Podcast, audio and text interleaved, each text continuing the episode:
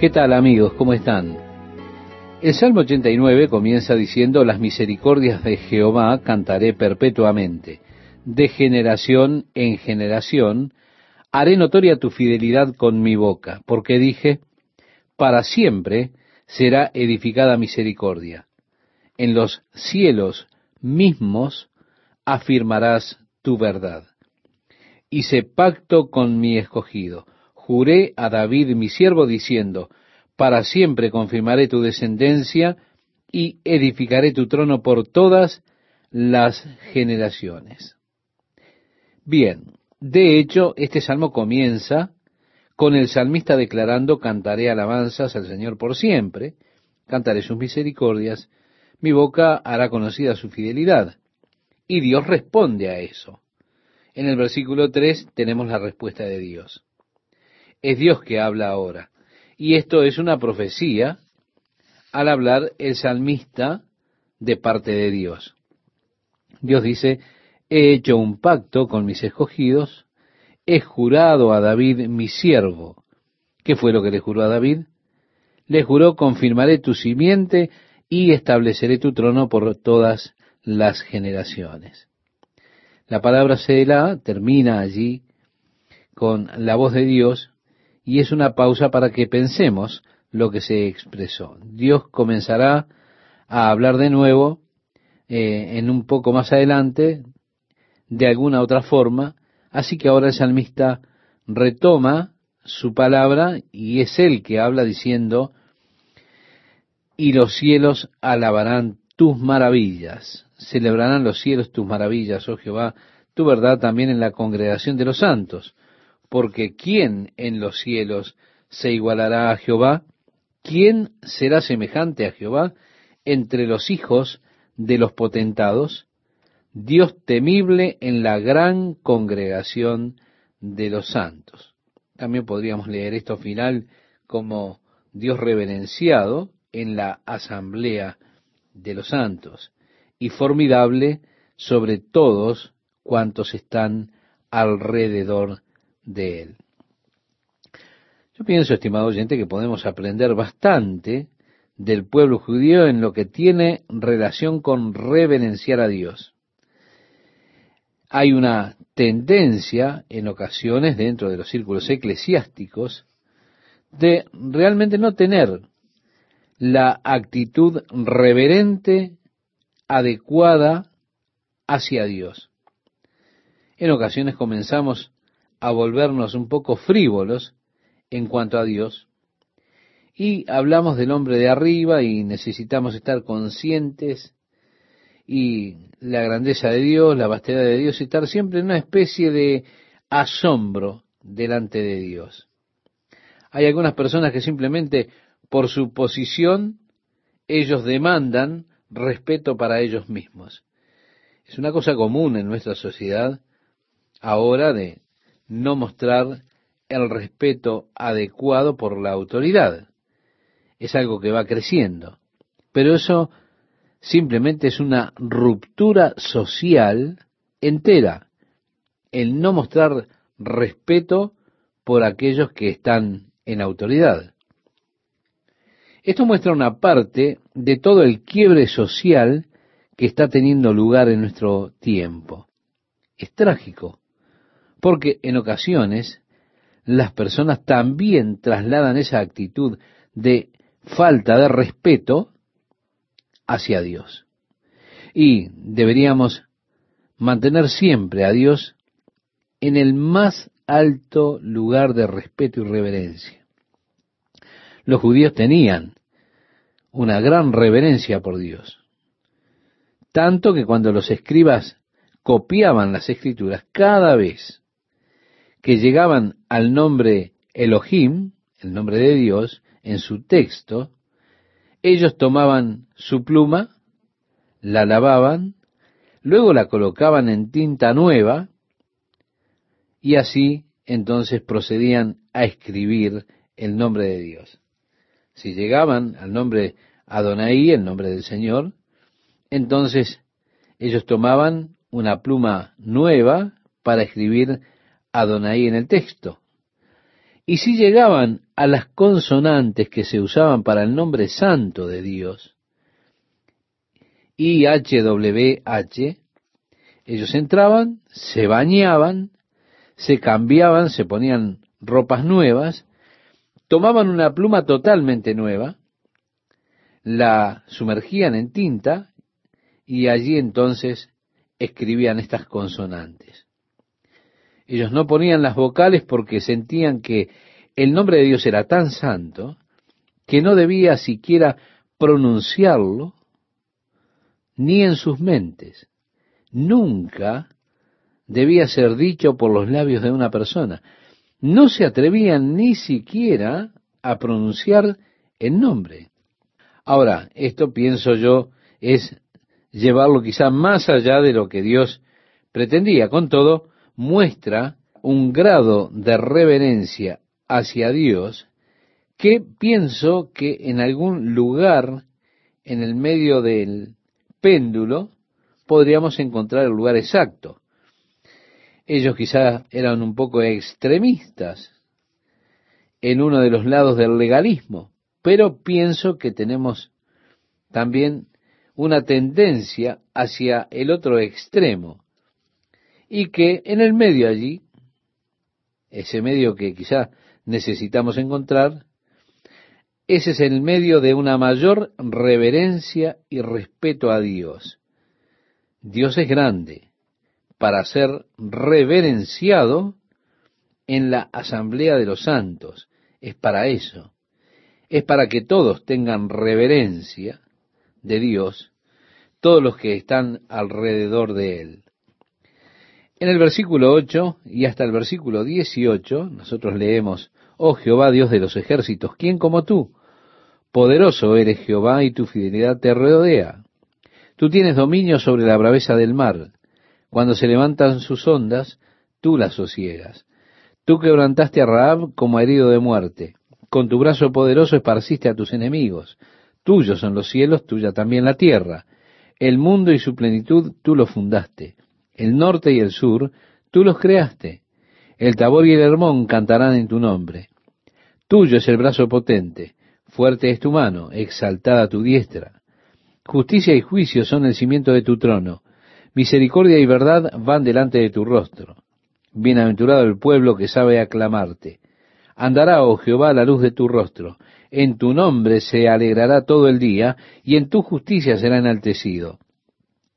Porque tú eres la gloria de su potencia, y por tu buena voluntad acrecentarás nuestro poder, porque Jehová es nuestro escudo, y nuestro rey es el santo de Israel. Ahora, Note que Dios da su respuesta a esto. El salmista declara la grandeza de Dios porque él debía ser reverenciado por causa del hecho de que él gobierna sobre la tierra, sobre los cielos, él los creó.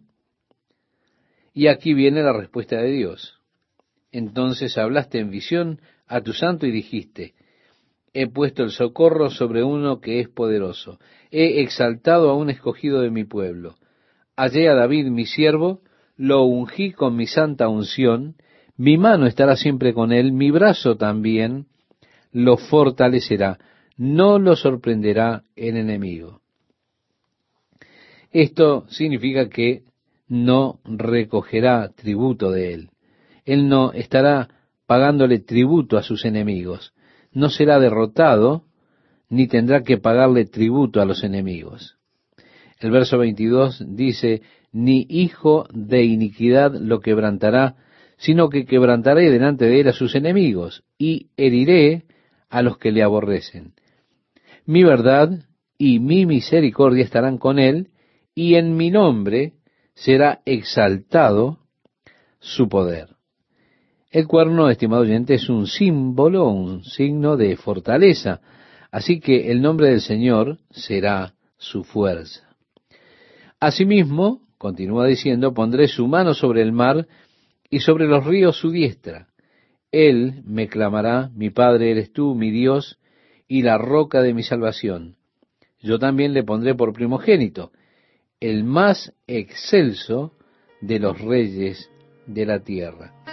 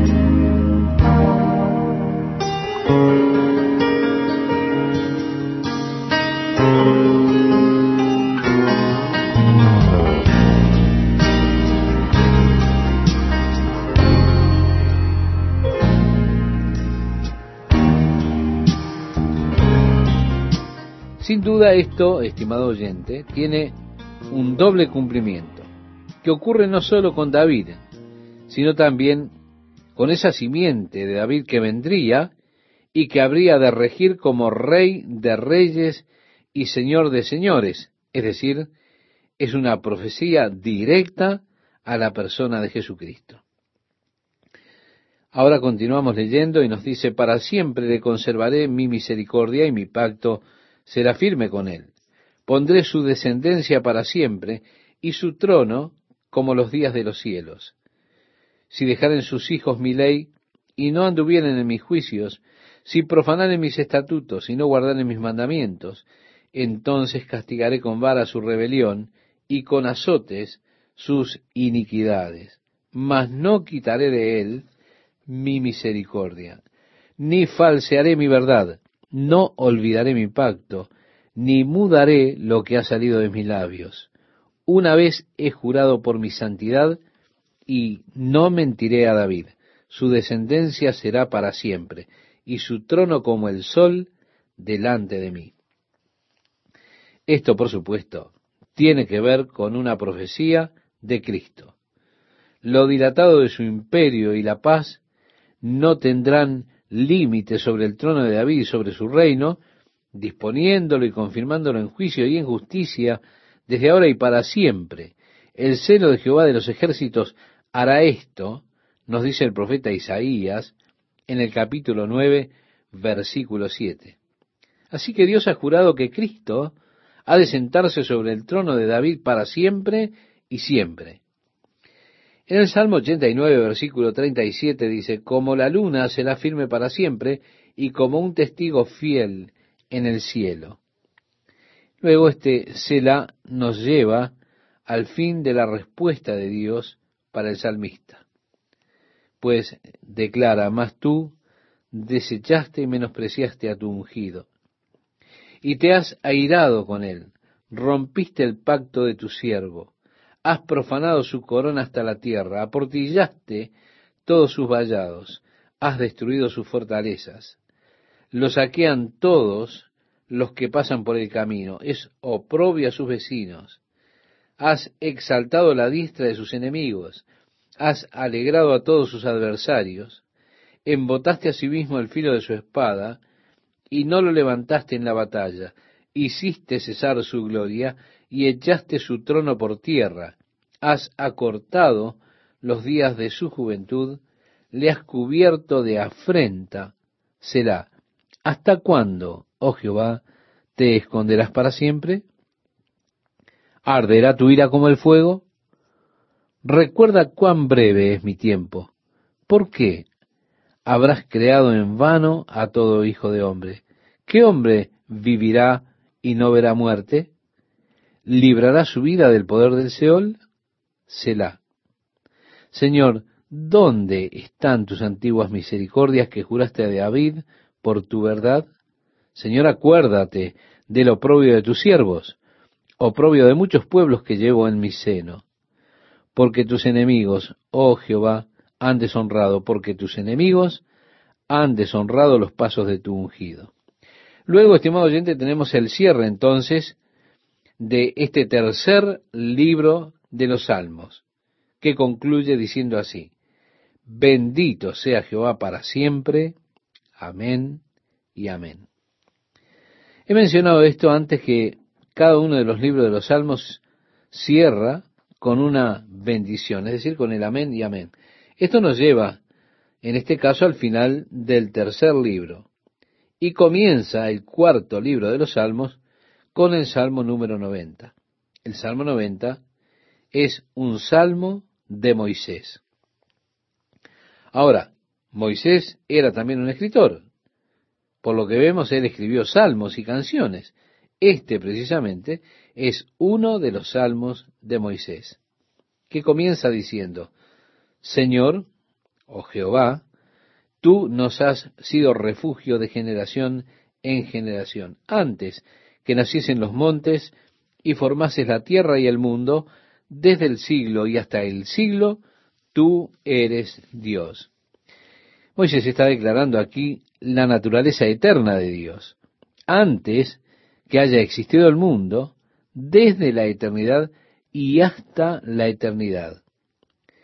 La palabra siglo o eternidad, como se utiliza en la versión inglesa, es una palabra hebrea interesante. Es una palabra que literalmente significa el punto de convergencia o el punto de desvanecimiento. Entenderlo implicaría pensar hacia atrás tanto como usted pueda. Ellos dicen el Sol está perdiendo alrededor de algo así como 200 millones de toneladas de masa por segundo. A esa proporción, en 10 millones de años, no podría ser posible soportar la vida sobre la tierra. Así, si usted quiere algo de lo que preocuparse, entonces póngase a pensar en eso. Es que por causa de que el Sol está perdiendo mucha masa, el Sol no podrá existir siempre. Porque si usted añade toda esa masa al Sol, entonces podríamos decir que estaría llegando al infinito. Esto querría decir que el Sol entonces llenaba todo el universo. Así que el Sol gradualmente está reduciéndose. Es como Hertel Genes, el científico, dijo que la Tierra es como un reloj gigante que ha sido herido y lentamente está enrollándose.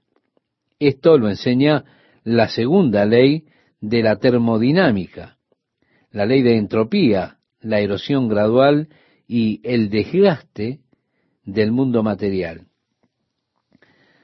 Así que usted tiene un tiempo cuando la Tierra no existía, si usted puede retroceder lo suficiente en su pensamiento, en su mente. Así que en su mente regrese tanto como le sea posible regresar. Ahora, al retroceder en su mente tanto como le sea posible, usted llegará a un momento que es como un punto de convergencia. En otras palabras, usted no puede pensar algo más allá de eso.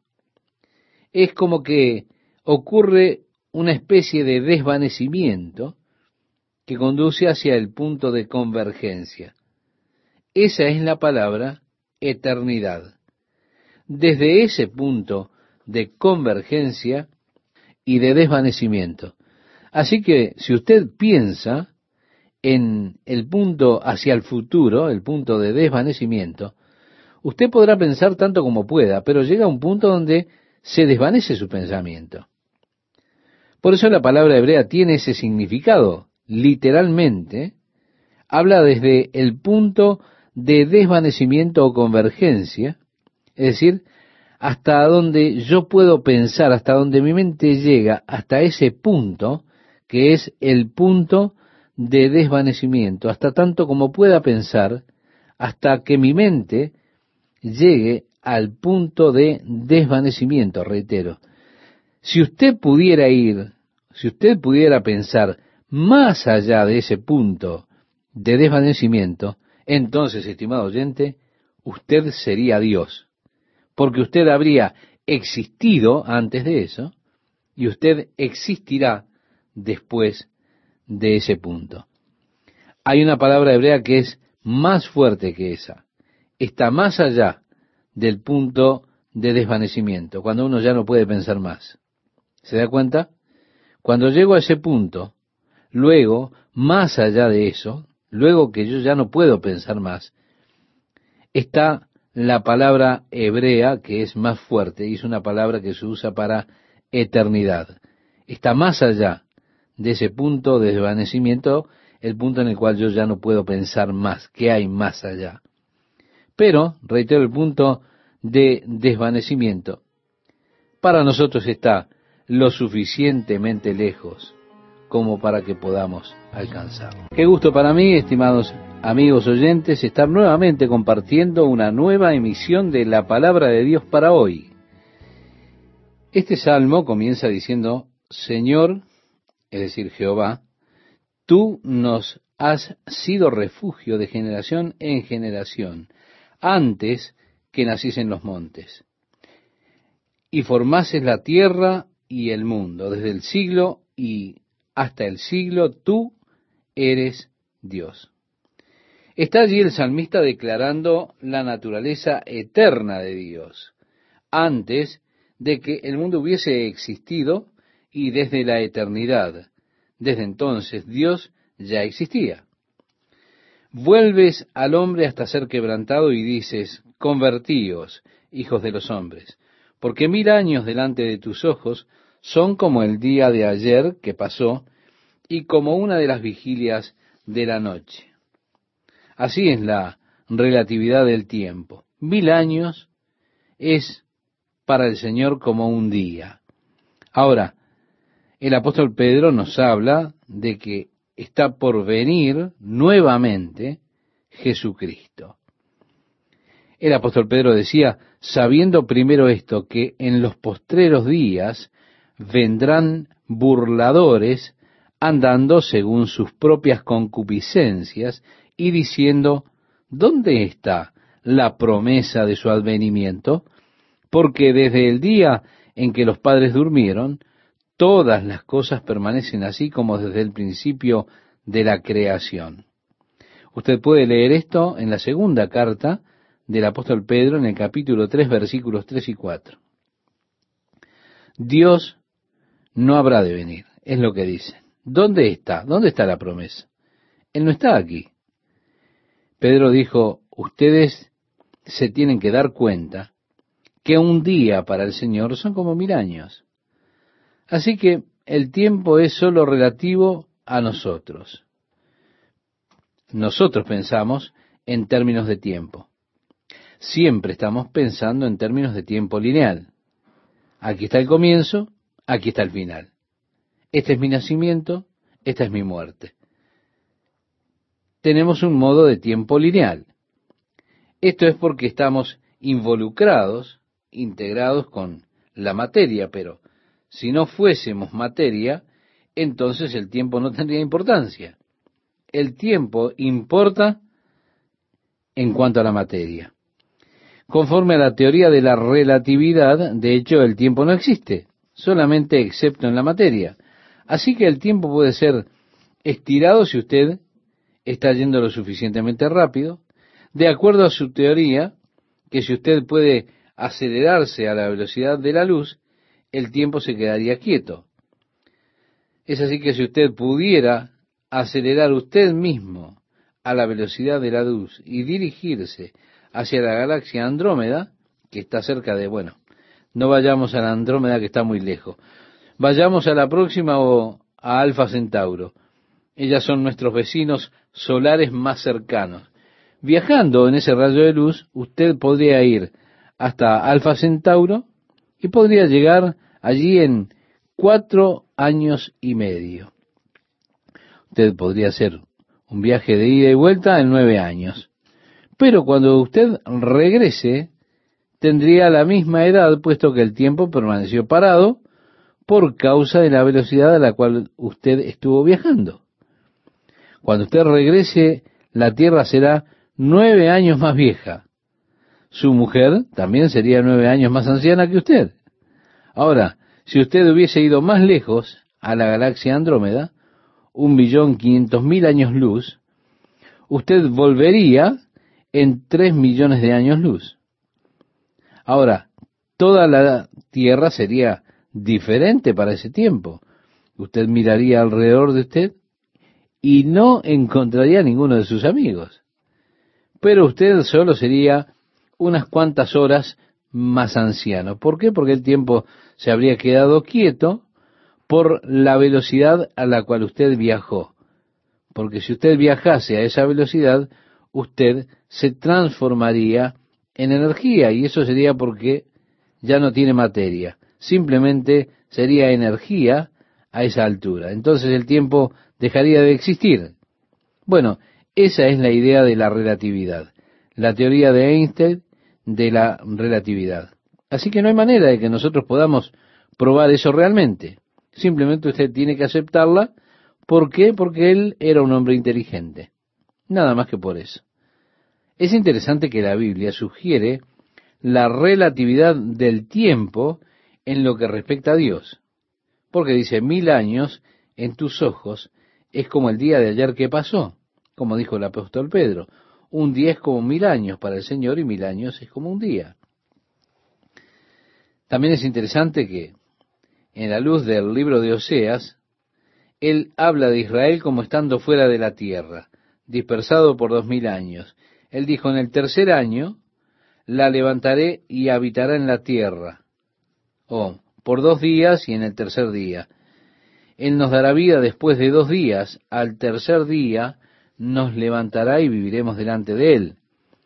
Así que Israel estuvo destruido y disperso por la tierra por dos mil años. Y ahora se levantan nuevamente. Así que mil años es como un día para el Señor y un día es como mil años. Él lo expresa aquí en términos de días. Usted quizá dice, oh, pero el Señor esperó por mucho para volver.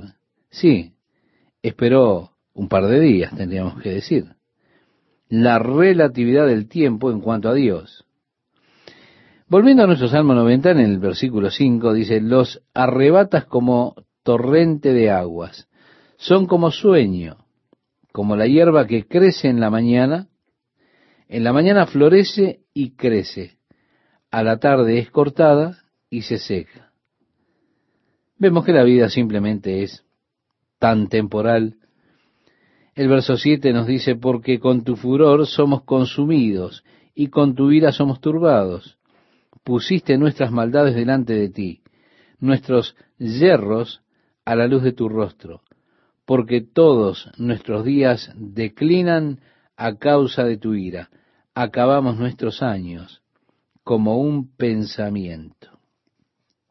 Ahora, no solamente el tiempo es relativo, y aquí es en donde realmente nos metemos en problemas tratando de entender esto, porque se empieza a poner extraño el asunto a estas alturas.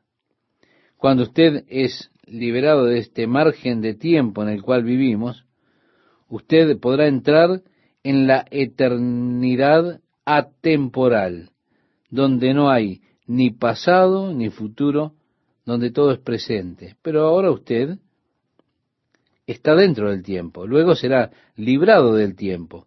En el tiempo nosotros tenemos pasado, presente y futuro, pero librados de esta zona de tiempo lineal, entonces el pasado o el futuro ya no existen. Todo es presente.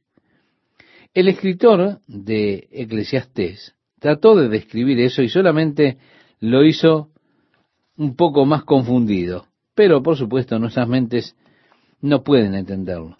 Así que nuestras mentes se sobrepasarían si trataran de concebirlo. Nosotros conocemos y decimos, eso que es pasado. Él dijo, eso no es pasado, es ahora. Y lo que será, ha sido. Y Dios exige lo que es pasado. Así que calcule usted dice uno y tiene la eternidad conectada. Todo sucediendo ahora de modo que en esa relatividad de tiempo, en realidad nuestras vidas son gastadas como una historia que ha sido contada.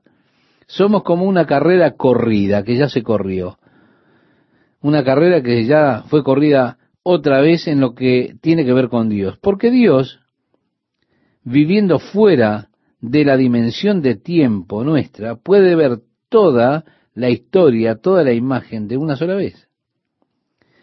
Santiago dijo, tú sabes el fin desde el principio. De hecho, Santiago dijo, sabidas son para él todas las cosas desde el principio. ¿Por qué? Porque Él está fuera del marco de tiempo lineal que tenemos nosotros. Por tanto, al mirar Dios hacia abajo, Él ve toda la imagen, en donde nosotros estamos mirando aquí día a día, y hoy, y ayer, y mañana. Dios no, Dios ve absolutamente todo.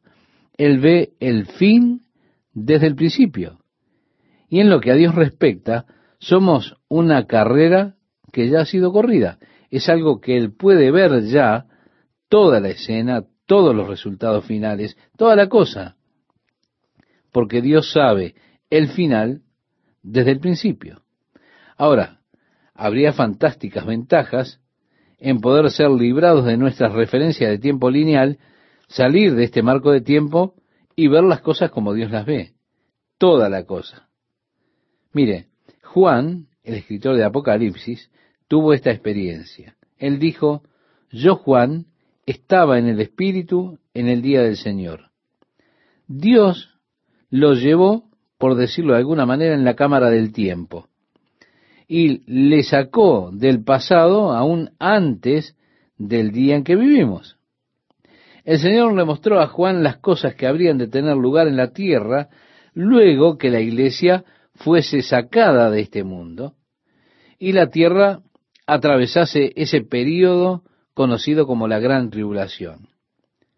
Juan vio eventos que habrían de tener lugar un día en la tierra y él describió los eventos al verlos, por decirlo así, en la cámara del tiempo, cuando Dios le libró de este marco de tiempo en el cual nosotros nos movemos, el marco de tiempo lineal que experimentamos.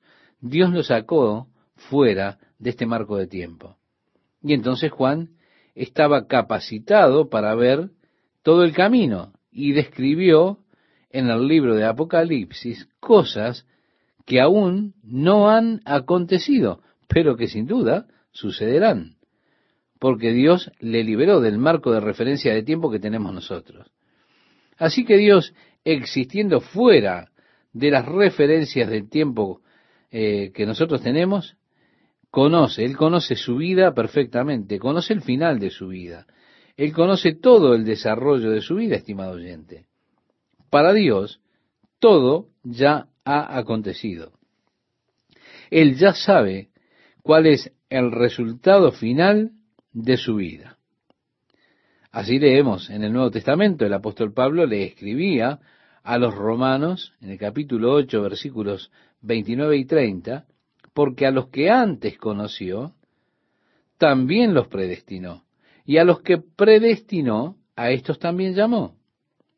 Vemos que Dios le escogió a usted en Cristo. ¿Pero cuándo? ¿Cuándo fue que lo escogió?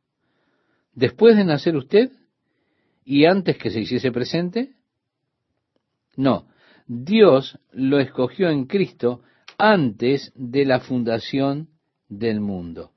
¿Por qué? Porque Él está fuera de la zona de marco de tiempo lineal y Él puede tomarle y Él puede ver todo, Él puede ver su vida, puede ver el final de su vida y demás. Él puede ver porque el tiempo no existe para Dios. Él está fuera del tiempo. Así que sobre la base de esta habilidad de estar fuera de la referencia del tiempo lineal, Dios entonces hizo su elección o sus elecciones. Muy bien. Él me escogió. ¿No es eso maravilloso? Claro que sí. Teniendo esa clase de sabiduría, Él nunca escoge a un perdedor. Así que el hecho de que Dios nos haya escogido eso, automáticamente nos inscribe dentro del libro de la vida. Sí, soy un ganador. ¿Por qué? Porque Dios ha comenzado la obra en mí y Él habrá de terminarla. Ahora tenemos dificultad con el concepto de la predestinación y la elección escogidos en Él y demás. Tenemos dificultades con eso porque solamente pensamos y podemos pensar estando limitados por nuestro pensamiento en el marco de referencia de tiempo lineal. Eso es lo que hace dificultoso esto para que nosotros lo podamos entender. Nosotros decimos, bueno, ¿cómo podría Dios escogerme? No es justo que Dios me escoja. Y demás, y bueno, si Él quiere escogerme, muy bien, yo no voy a discutir con Él. Muy por el contrario, me voy a regocijar. ¿Por qué? Porque soy escogido por Él. Así que paso mi vida como una historia que ha sido contada. Dios sabe el final de ella. Él conoce el capítulo final. Yo todavía no lo sé. Estoy llegando a Él. Estoy descubriendo las cosas que Dios ya sabe.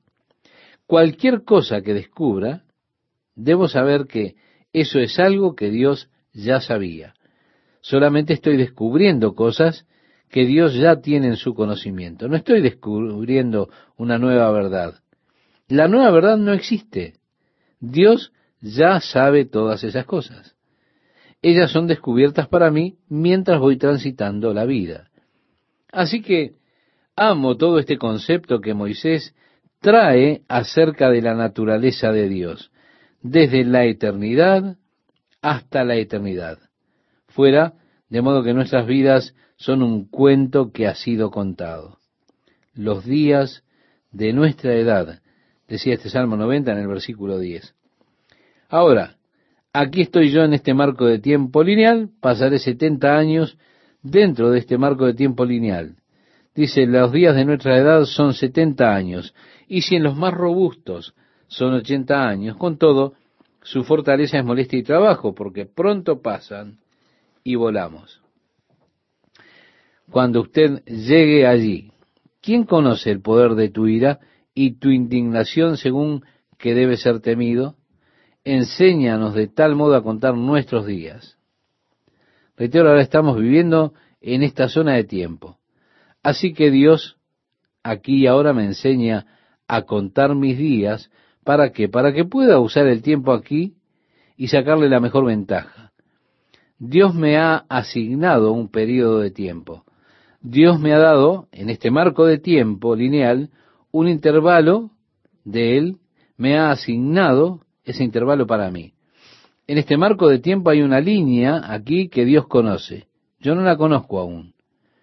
Pero hay una línea aquí que Dios dice, este es el fin de Jack. En cuanto a la existencia, en referencia o en relación al marco de tiempo lineal. Dios conoce el día en el cual mi alma y mi espíritu han de dejar este cuerpo. Dios conoce el día en que habré de partir de este cuerpo. Él ya sabe las circunstancias a través de las cuales mi alma y mi espíritu han de partir del cuerpo. Él ya sabe eso. Él ya está haciendo los arreglos para mí. Hay una cita por allí en ese momento. Hay un tiempo que Dios conoce. Yo no lo conozco. Estoy yendo hacia Él.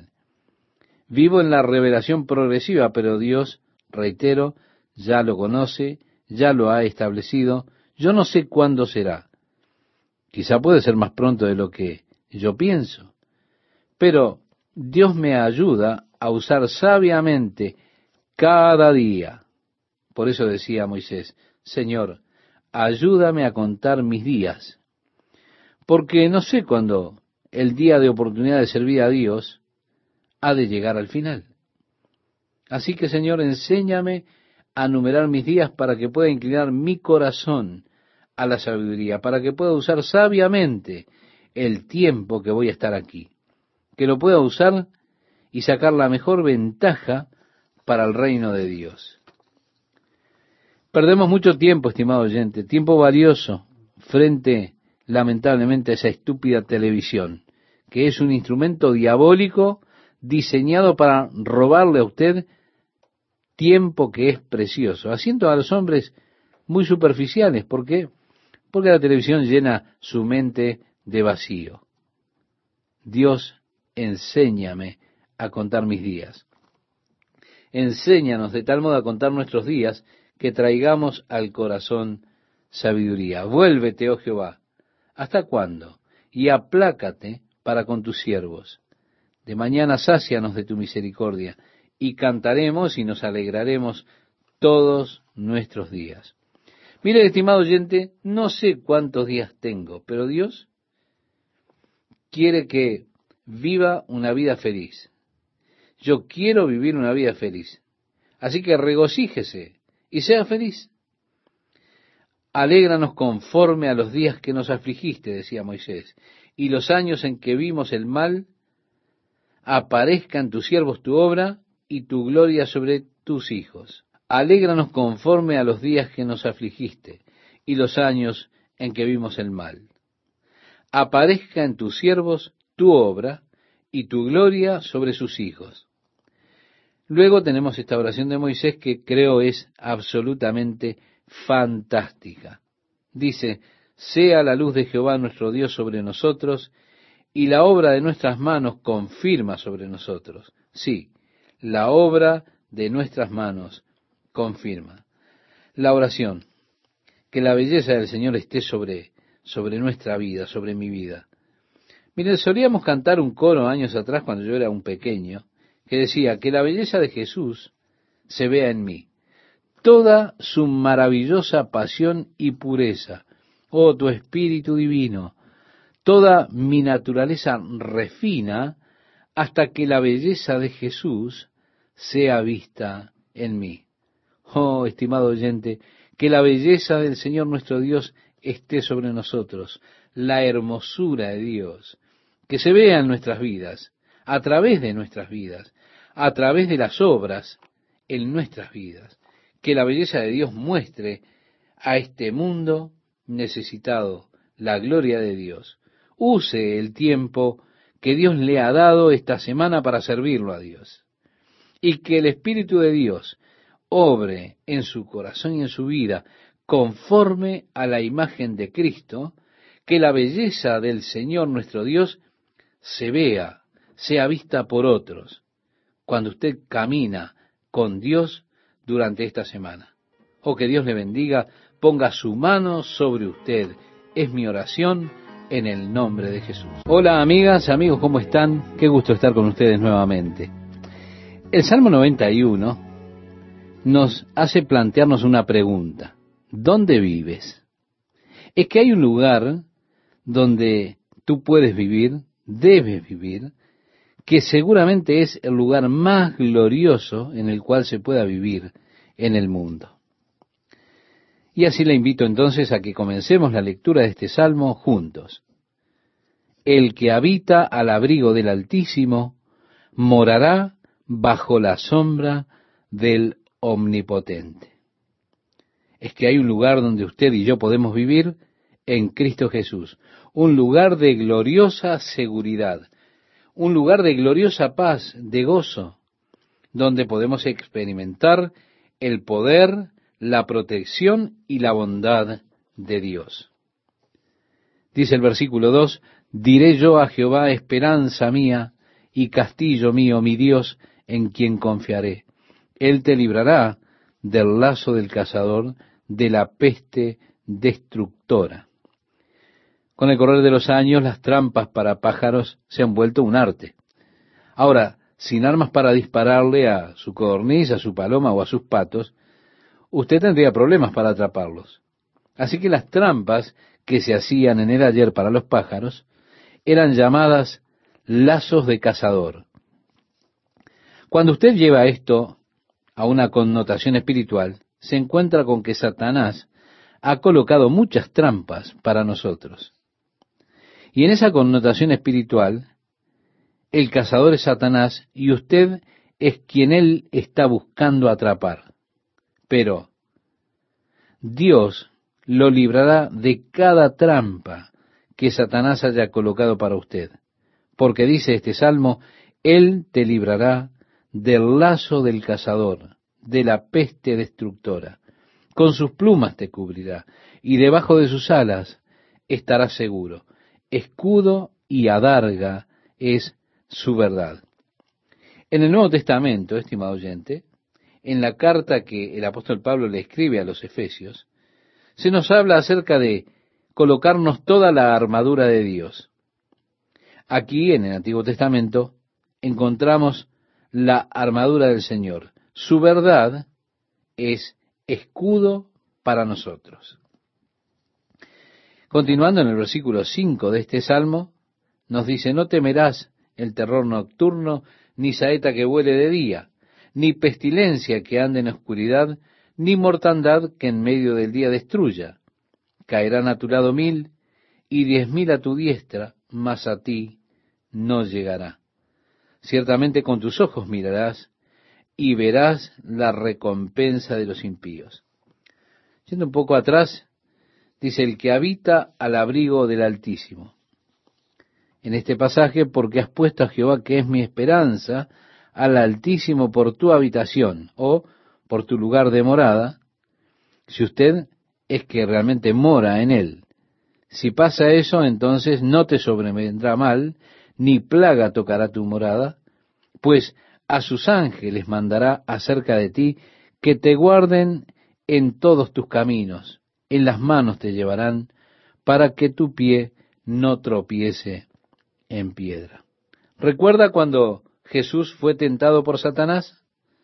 Satanás citó este pasaje en particular de las Escrituras, se lo citó a Jesucristo.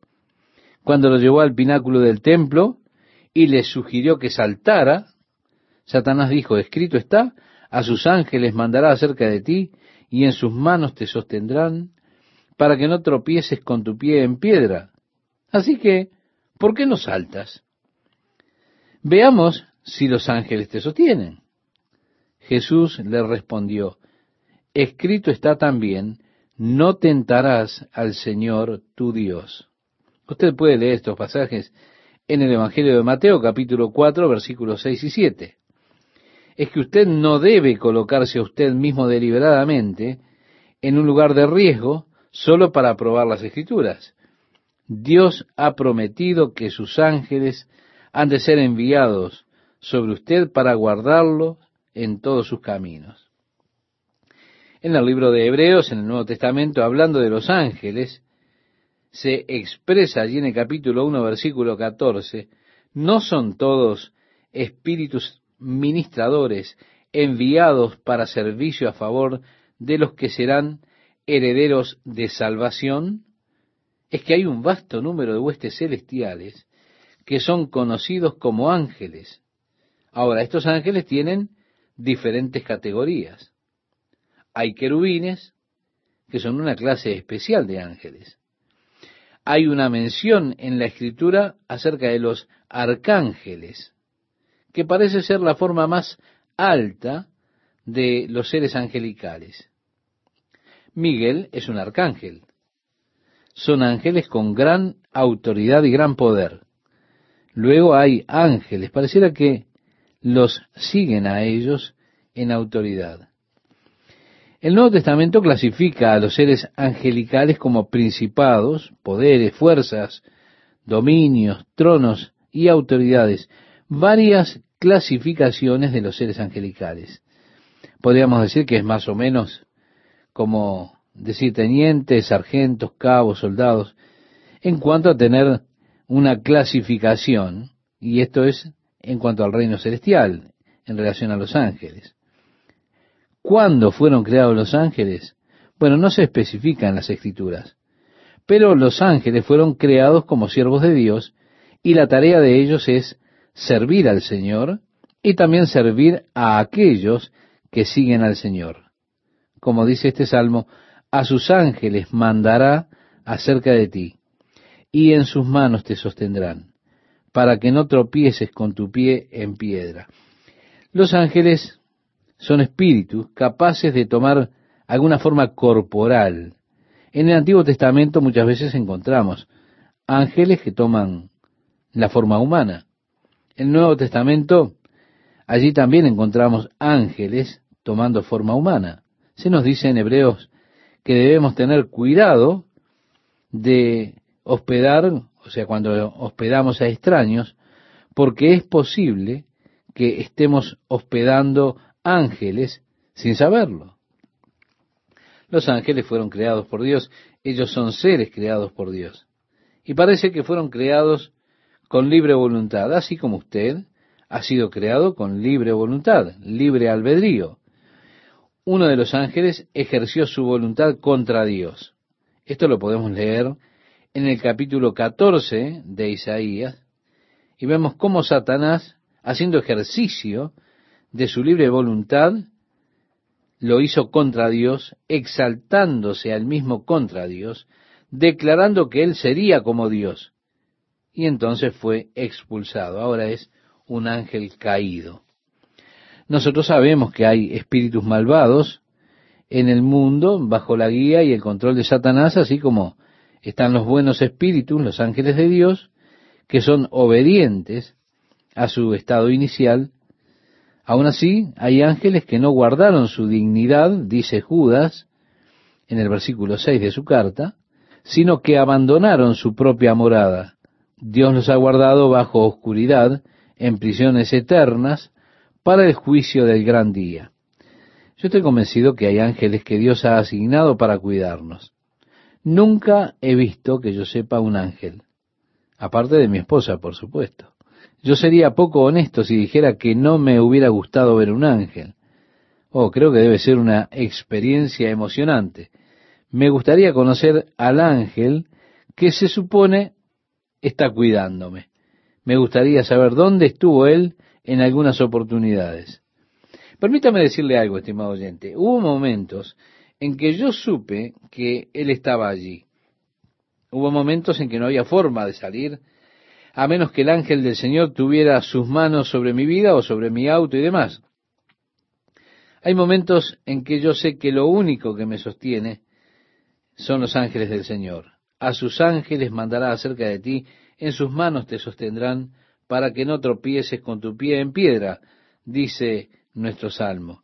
Sobre el león y el aspid pisarás, hollarás al cachorro del león y al dragón. Tenemos un cambio de voz ahora en el versículo 14. En el cambio de voz encontramos la respuesta de Dios.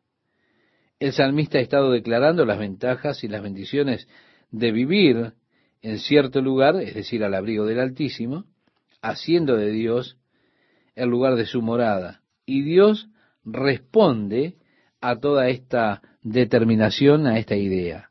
Dios dice, por cuanto en mí ha puesto su amor, yo también lo libraré. Le pondré en alto por cuanto ha conocido mi nombre. Me invocará y yo le responderé.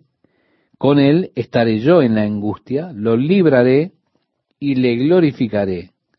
Lo saciaré de larga vida y le mostraré mi salvación. Vemos, esta es la gloriosa respuesta de Dios a esa persona que determina morar al abrigo del Altísimo. Por cuanto en mí ha puesto su amor, dice Dios.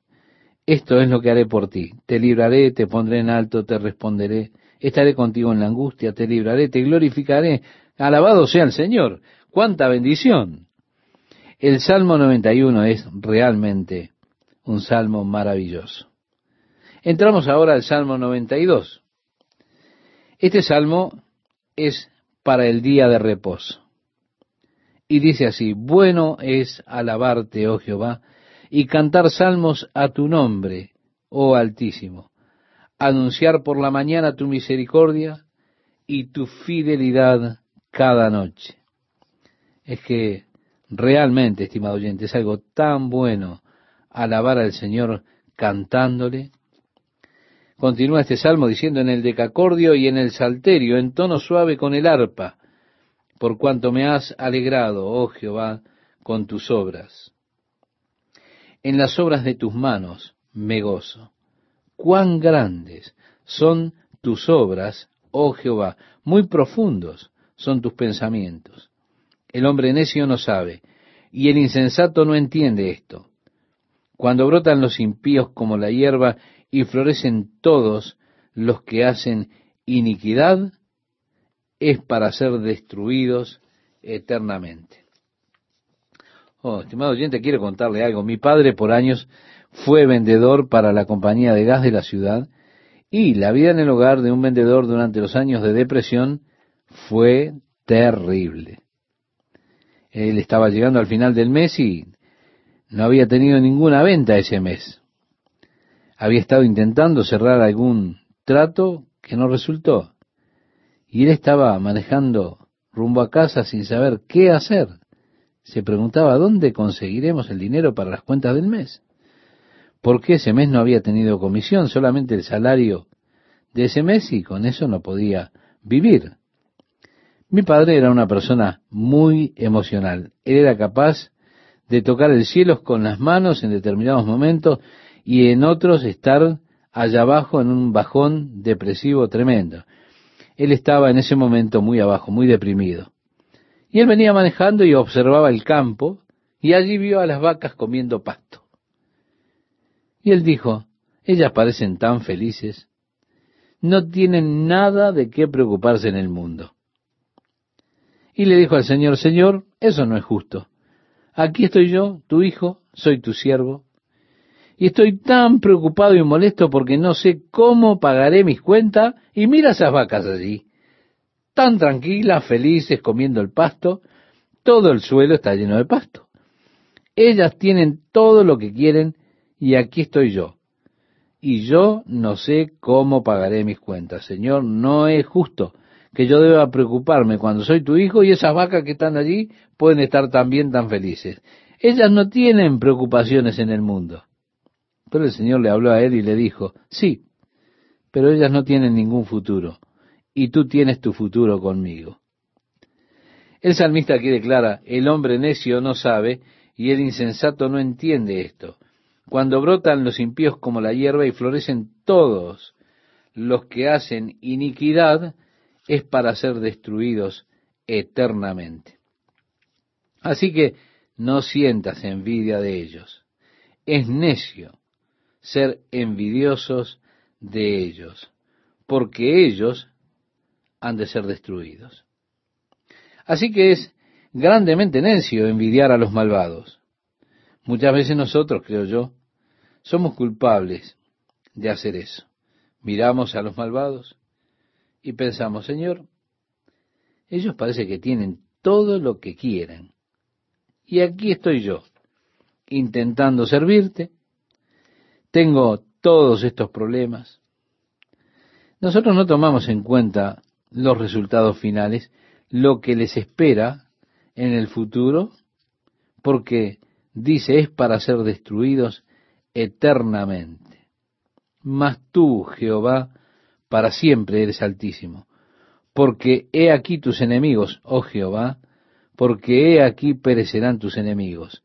Serán esparcidos todos los que hacen maldad. Pero tú aumentarás mis fuerzas, como las del búfalo, seré ungido con aceite fresco. Sí, los enemigos del Señor, estimado oyente, ellos perecerán. Los obradores de iniquidad, ellos serán esparcidos. Pero Señor, tú me exaltarás. Qué maravilla, ¿verdad? Y mirarán mis ojos sobre mis enemigos, oirán mis oídos de los que se levantaron contra mí, de los malignos. El justo florecerá como la palmera, crecerá como cedro en el Líbano. Cuando mi padre regresó a la oficina había algunas personas observando una cocina. Él se acercó a ellos y comenzó a mostrarles sus características. Ellos dijeron, la queremos. Y él firmó con ellos por la cocina. Muy pronto vinieron otras personas y compraron un refrigerador y antes de que terminara el día, él había hecho suficientes ventas para tener grandes comisiones para ese mes. Y Dios realmente cuidó de nosotros de una forma milagrosa y hermosa mi padre ganó por varios años el premio al vendedor más destacado en la compañía de servicios de los Estados Unidos. Él tenía una experiencia que era realmente muy interesante. Él estaba en el área de Miner Oak. Había firmado con un cliente por una cocina nueva, un refrigerador, un horno, y luego comenzó a testificarle de Jesucristo a ese hombre. Ese hombre era totalmente antagónico al testimonio cristiano y se enojó tanto con él que comenzó a maldecir a mi padre. Él dijo, devuélvame el contrato, y rompió ese contrato delante de él. Él dijo, yo no sé cómo la compañía de gas puede permitirse contratar tontos, hombres que le hablan a las personas acerca de Jesucristo. Realmente lo reprendió. Así que mi padre regresó a casa desanimado. Es difícil sufrir el reproche por causa de Cristo. Cuando mi padre llegó a casa, había una carta allí. Él la abrió y decía, felicitaciones, usted ha ganado nuevamente el primer lugar en los Estados Unidos para la compañía por el quinto año consecutivo. Y permítame ser el primero en felicitarlo por lo que ha hecho. Oh, todos esos premios. Bien, ese día había un partido de fútbol esa noche. Mi padre dijo, vamos hijo, vayámonos a ver el partido de fútbol. Así que llegamos un poco tarde, el estadio estaba repleto, y arriba del todo había un par de asientos libres, así que mi padre y yo subimos y nos sentamos allí. Pero al ir subiendo, mi padre vio que justo detrás de nosotros estaba aquel hombre que esa tarde lo había maldecido y había dicho, no sé cómo la compañía de gas puede contratar tontos y demás cosas. Mi padre aún tenía la carta que le había llegado en su bolsillo, así que la sacó y se la dio al hombre. Este hombre dijo algunos, ¡Oh, oh! Y dijo, vuelvo mañana, señor Smith. Yo realmente necesito ese refrigerador y esa cocina.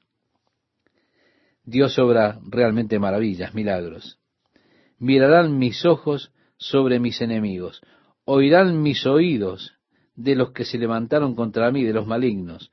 El justo florecerá como la palmera, crecerá como cedro en el Líbano, plantados en la casa de Jehová, en los atrios de nuestro Dios, florecerán.